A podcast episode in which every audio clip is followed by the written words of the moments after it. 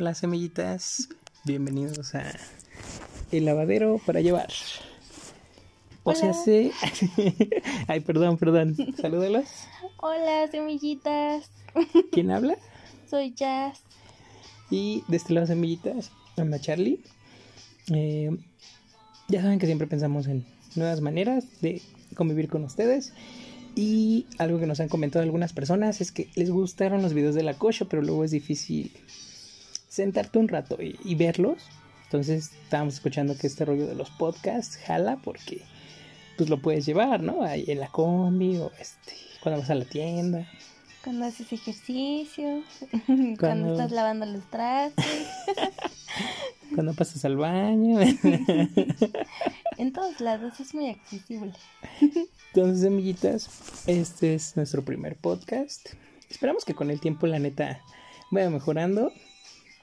Voy a hacer voz más sexy conforme vayan avanzando los podcasts, se los prometo. Denles mucho seguir, muchos likes para que hagan mucha voz sexy. Y pues en este primer piloto, chavos, queremos hablar de un tema muy curioso en las sesiones que le vamos a llamar la terapia conflictiva, que básicamente es cuando tienes una sesión muy dura por algunos temas que, que tocas con el psicólogo, pues la neta son ganchos al hígado, ¿no? Aquí en Nader tratamos de que se la pasen lo más chido que puedan porque pues ir al psicólogo es gacho porque te va a decir tus verdades sin filtro con el objetivo de que lo puedas aprender a manejar, ¿no? Y sobre todo porque son conductas pues que te hacen mucho daño, que no están chidas de tu parte y que muchas veces tu familia, tus amigos, tu novio pues no te dicen porque pues sienten feo de lastimarte. ¿Qué opinas tú de este rollo, Jazz? Sí, no estudié. El acordeón, mija. Ahí, el, Google. Pues, sí, lo que dices es, muy cierto y, tiene como varias, mm, varios factores. Mucho de, de estos es, por ejemplo, lo que dicen de, de la máscara, ¿no? Nosotros cuando vamos a terapia, normalmente tenemos una idea de, de ir a ser mejores personas y de ir a pulir todo eso bueno y bonito que tenemos, ¿no? Como ser más responsables o más cariñosos, más atentos. Sin embargo, existen esas cosas feas en nosotros que están como debajo, que no queremos ver ni enfrentar, porque si las enfrentamos causan sufrimiento, ¿no? O no, no las aceptamos o, o son ingratas para nosotros, ya sea por algún aprendizaje, por alguna experiencia traumática o algo así, que evidentemente pues nos vamos a poner a la defensiva al momento de, tocar esas heridas o esas fibras sensibles. ¿no?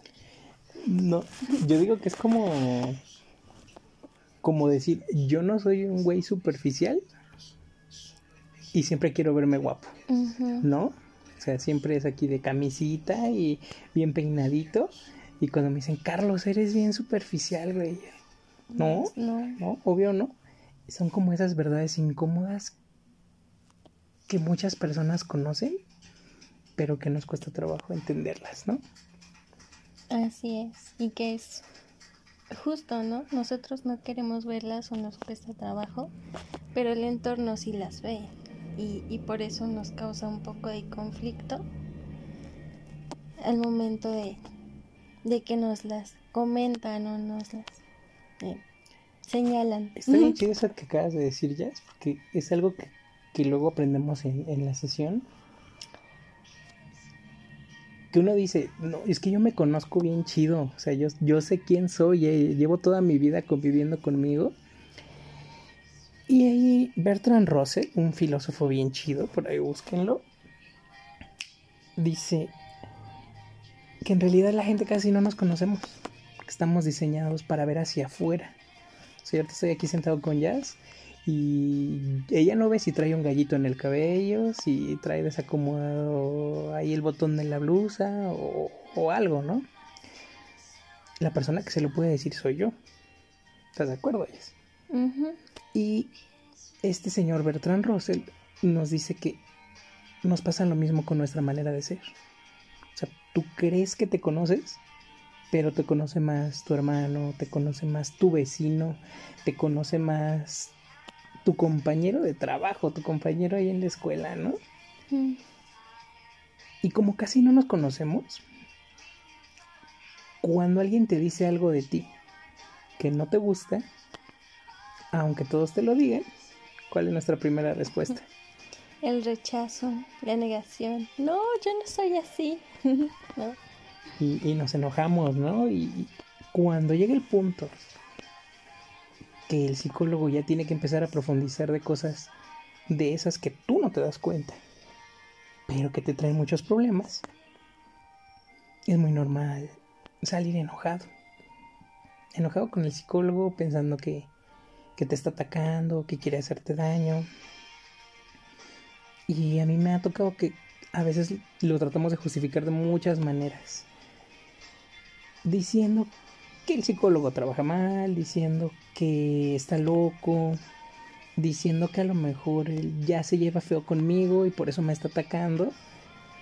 Y la realidad es que cuando nos hace tanto ruido, normalmente es porque tocan una fibra sensible que dices, uy, uy, o sea, me tocas ahí y sí me duele.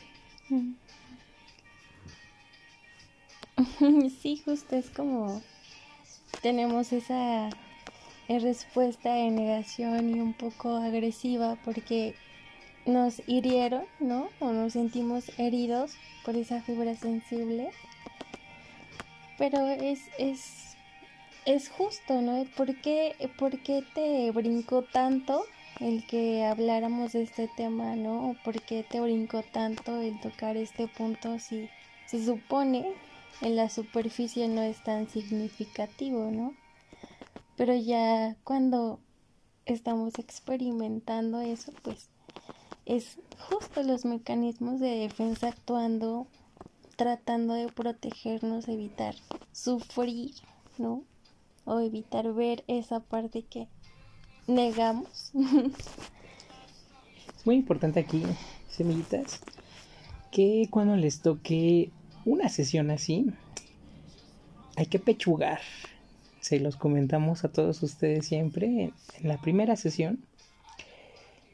Que hay que van a salir tristes, hay días que van a salir bien enojados con uno. Pero tengan muy claro que no, jamás es nuestra intención hacerles daño. Es un tema que se tiene que trabajar. Es una de las situaciones que te ha traído problemas, pero tú al no darte cuenta, muchas, ojo, muchas veces no te das cuenta, por eso no lo puedes arreglar. Entonces, darse cuenta es bien difícil, porque pues uno no lo quiere aceptar, pero ya que lo aceptas, lo puedes empezar a trabajar. Entonces, como les comentamos en la primera sesión, dense unos días, dos, tres días para que baje la tristeza, para que baje el enojo, y ya con la cabecita más fría puedan entenderlo mejor, teniendo claro que Luego usamos la metáfora del quiropráctico, del psicólogo, que te va a dar ahí tu buena friega, vas a salir medio traqueteado.